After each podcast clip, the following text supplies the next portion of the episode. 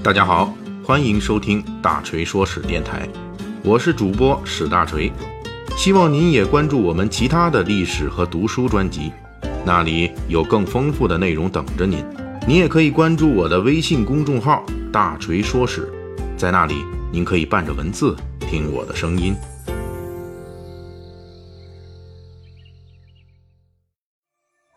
大锤的《水浒传》细节解密系列啊，目前的收听量已经突破百万次了啊！非常感谢各位听友和读者们的一直以来的鼎力支持。那么大锤呢，最近呢开始推出新的一个专辑，就是《三国演义细节解密专辑》。这个与百万收听量的《水浒传》细节解密是一样的。我们在《三国演义》专辑里依旧讲的是古典名著没有来得及说的细节解密。更新的频率一般是一周一次，以后呢，您每周一听三国，每周五咱们讲水浒，大锤与诸位听友和读者们一起在浩如烟海的历史中遨游。呃，欢迎大家去关注我的新的专辑《三国演义细节解密》。水浒传中啊，招安是贯彻小说始终的一条线索。这个字眼儿第一次出现在《水浒传》中，是在宋江与武松分别之际，武松要去二龙山落草，就跟宋江说了：“只是由兄弟投二龙山去的吧？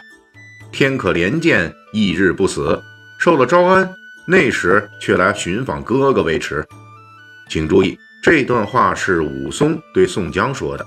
宋江对此反应也很积极。宋江对武松这段话的回应是：“如得招安。”你便可撺掇鲁智深、杨志投降了。招安是造反的梁山好汉们一个太平的目标，部分梁山好汉是反对招安的，而部分梁山好汉则是支持招安的。而梁山好汉最终全伙受招安，被朝廷派去攻打方腊起义军，结果死伤惨重。可以说，招安是导致《水浒传》悲剧结局的直接原因。这一期《水浒解密》。大锤就给列位看官听友们解密招安是怎么回事儿，同时为您补上《水浒传》没来得及讲述的招安续集。封建时代的所谓招安，其实就是造反者通过和平的方式投降朝廷。一般来说呢，这是某种平衡的反应，通常是朝廷暂时没有镇压的实力，而造反者也无法推翻朝廷，双方形成了军事，这就有的谈了。通常招安能够成功，都是朝廷花钱消灾买平安，收编造反者。除了给好处之外，一般还要允诺保持造反者队伍的独立性，也就是造反者为了防止朝廷在招安成功之后把队伍给拆散了，分别收拾。关于这两点，《水浒传》在招安的细节上都非常忠实于历史。宋江等人接受招安时，就有朝廷的升赏。同时，在替朝廷出兵围剿其他起义军的时候，梁山好汉也没有同其他的宋军混编，仍旧保持着梁山队伍的独立性。招安这个词汇不是宋朝的发明，封建王朝在遇到搞不定的造反者的时候，花钱买平安是经常的事儿。比如唐宋农民战争中，黄巢起义军就曾经跟前来围剿的官军提条件。说只要朝廷封黄巢做天平节度使，跟唐朝对着干这件事儿就有的谈。当然了，这事儿最后没谈拢，黄巢起义军就席卷唐王朝了。大约是北宋立国之前的五代十国时期，招安这个词汇正式出现了。在两宋时代，由于宋太祖搞的杯酒释兵权之后，整个北宋体系内对武将的防备心理极高，导致将不知兵。军队战斗力直线下降，因此两宋，特别是北宋，十分喜欢花钱买平安。北宋军队分为比较精锐的禁军和基本不能打仗的湘军，湘军的战斗力基本没有，待遇也比禁军差很多。说一下，这湘军可不是咱们这个清末时候什么曾国藩那个湘军啊，不是湖南那个意思。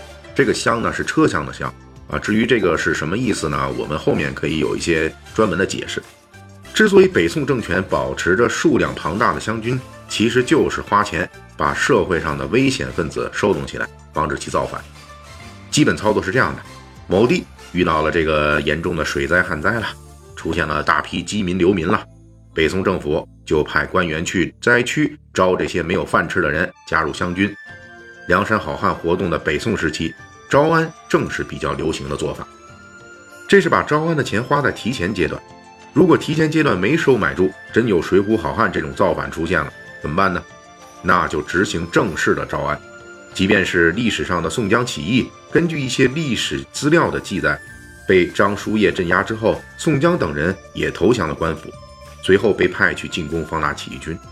因此，大锤就不排除当年施耐庵是在尊重历史事实的基础上，为宋江这段投降历史做了个比较理想的包装。毕竟。招安是双方势均力敌的和谈产物，而被俘之后被驱使进攻方腊，这个就不够英雄了。招安这事儿虽然是朝廷没有办法的妥协产物，但是主动权大部分还是由朝廷把持的。毕竟封建王朝的组织能力和人力物力都不是局部地区的起义军所能长久抗衡的。由于是朝廷把握着招安的主动权，因此历史上出现过多次官府招安之后。反悔残杀造反者的事情。宋太宗时期，黔州刘法定兄弟造反，被许诺赦免罪过，结果招安之后又被人举报说这种勇武之人以后必然是大患，于是招安的刘法定兄弟就被活活钉死在闹市上。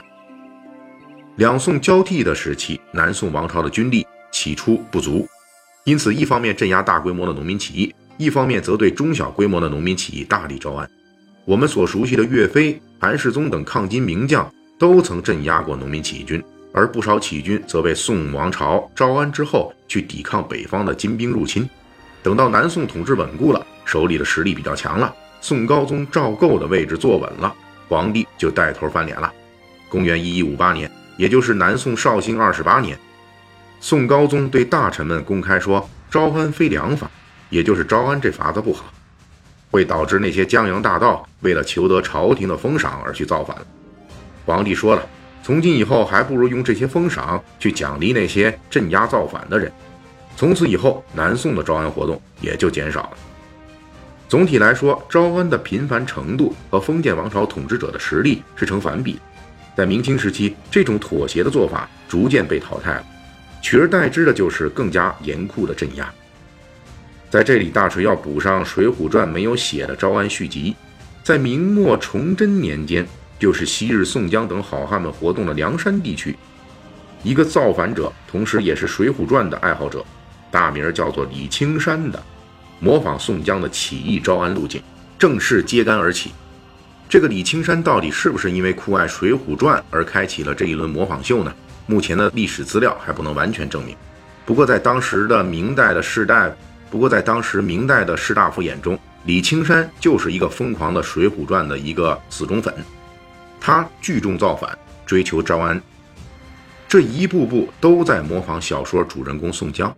当然，宋江的招安最后是悲剧，这李青山和他的模仿秀同样也被明王朝严厉镇压，李青山等人最后都被宰了。但是，李青山的模仿秀促使明朝的士大夫们推行了历史上第一次。明确的禁止《水浒传》这书的传播，《水浒传》首次成为了禁书。这一出说招安的《水浒传》和模仿秀的李青山的悲剧下场，估计施耐庵当初是预料不到的。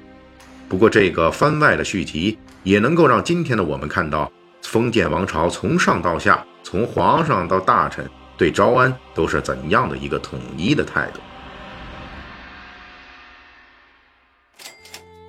感谢大家的收听和对大锤一如既往的厚爱。